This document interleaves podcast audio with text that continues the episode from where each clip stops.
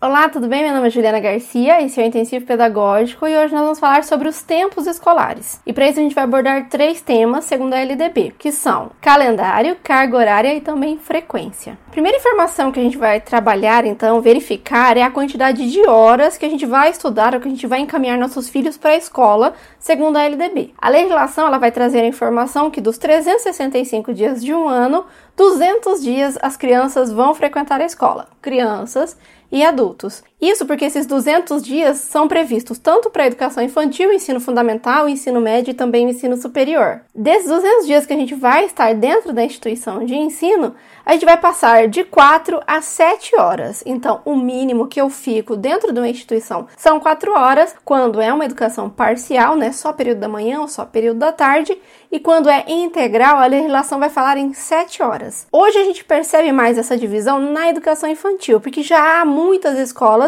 que atuam de forma integral, ou seja, de manhã e à tarde, no total de 7 horas. No entanto, a lei vai citar em vários fragmentos essa necessidade ou essa vontade de ampliar a educação, seja no ensino fundamental ou no ensino médio. A gente vai falar sobre isso daqui a pouco. E o total de horas de um ano, então, que eu estarei dentro de uma instituição de ensino? A legislação vai falar em um mínimo de 800 horas, que vai valer para educação infantil, ensino fundamental e ensino médio. No entanto, ela vai falar sobre a necessidade de ampliação da carga horária que deveria ocorrer até 2022. Aqui a gente deixaria de estudar apenas 800 horas ao ano no ensino médio e passaria de 1.400 a 1.800 horas. Cabe a gente analisar se será possível a ampliação dentro das características e dentro dos últimos acontecimentos na educação brasileira. No entanto, a lei de 2017 fez essa previsão, que a escola deveria se adaptar até 2022, até março de 2022,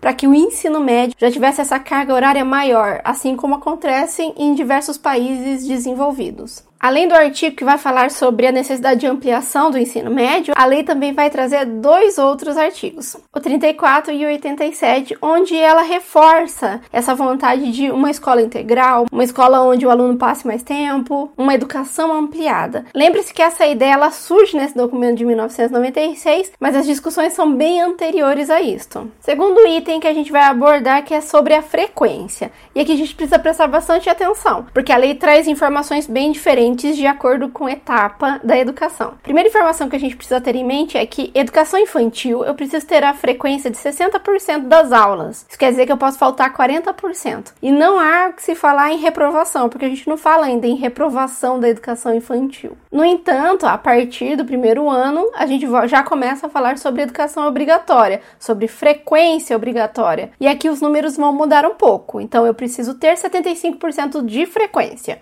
Ou seja, Posso faltar 25% das aulas. Mas preste atenção: se eu faltar mais do que 25%, eu reprovo. E se eu faltar mais de 30%, a escola tem o dever de comunicar o conselho tutelar. A partir desses dados que é dado pela legislação, existe uma única forma de flexibilização, tanto dos dias quanto da carga horária, até mesmo da frequência. No caso da frequência, a legislação vai falar que, em respeito a crenças religiosas, um aluno poderá fazer uma atividade ou uma prova ou um trabalho e a falta poderá ser retirada diante de uma prestação alternativa, uma prova, um trabalho. Em toda a legislação não há nenhum outro item que vai flexibilizar ou que vai prever algo ou uma forma de adequação diante de uma realidade do que a gente está vivendo agora, por exemplo. Então, essa ideia de que nós precisamos ir para a escola 200 dias, que no mínimo 800 horas eu devo ter de trabalho e que não há flexibilidade, né, não há novas formas ou novos raciocínios, ele impacta diretamente na realidade e nas notícias que a gente vê hoje sobre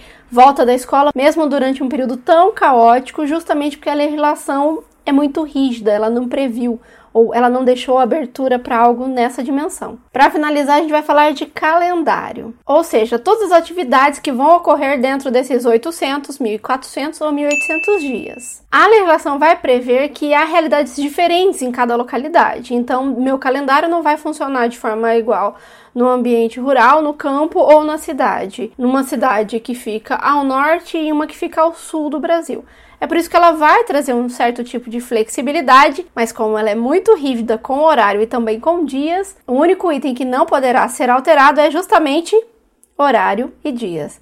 Mas eu vou ler para você como é que a lei vai falar sobre isso. Artigo 23, o calendário escolar deverá adequar-se às peculiaridades locais, inclusive climáticas e econômicas, a critério do respectivo sistema de ensino. sistema de ensino aqui é municipal, estadual ou federal, sem, com isso, reduzir o número de horas letivas previsto na lei. O calendário também vai falar sobre o Dia da Consciência Negra, sendo 20 de novembro, e ampliando essa ideia de peculiaridades locais, a legislação vai trazer um artigo inteiro falando só sobre educação no campo, ou educação para a população rural. Então ele vai prever que currículos, calendários, metodologias vão ser adequados à realidade de onde o aluno está inserido, que nesse caso é o campo, que é bem diferente do contexto do aluno da cidade, por exemplo. Então a lógica é essa. Quando eu falo sobre horários e dias, a LDB vai ser muito rígida e não foi previsto ou não foi indicado nada para responder ou para fazer a gente pensar em momentos como o que nós estamos vivendo. No entanto, quando eu falo sobre peculiaridades e calendário e a forma como as datas e os dias serão pensados, a legislação ela compreende as diferenças de cada uma das regiões. Aliás, a LDB sempre vai trabalhar com essa ideia de alguns aspectos de forma rígida e outros aspectos um pouco mais flexíveis. Mas tem uma informação que ficou de fora, que a gente não citou porque justamente não aparece na LDB. Preste bem atenção.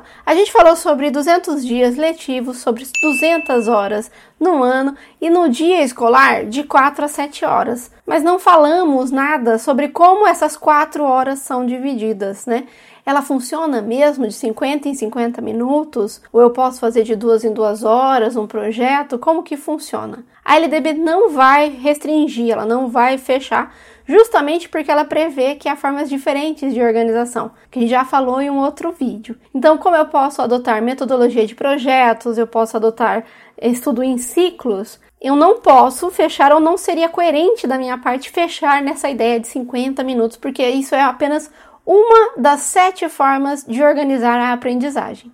Bom, esse conteúdo ele vai ficando por aqui hoje. Lembrando que lá no intensivo pedagógico a gente começa a verificar como é que esse conteúdo vai cair na prova. Eu dou várias dicas e nós vamos responder 30 questões comentadas. Não esqueça de curtir esse vídeo, deixar seu comentário, deixar seu feedback. Esses vídeos estão te ajudando ou não estão te ajudando. Isso é muito importante para a gente poder melhorar o nosso conteúdo. Não se esqueça também que a gente tem agora o podcast que fica sempre aqui nos comentários e eu te aguardo no próximo vídeo, onde a gente vai falar sobre currículo e também conteúdo de ensino. Por hoje é só um abraço e até a próxima!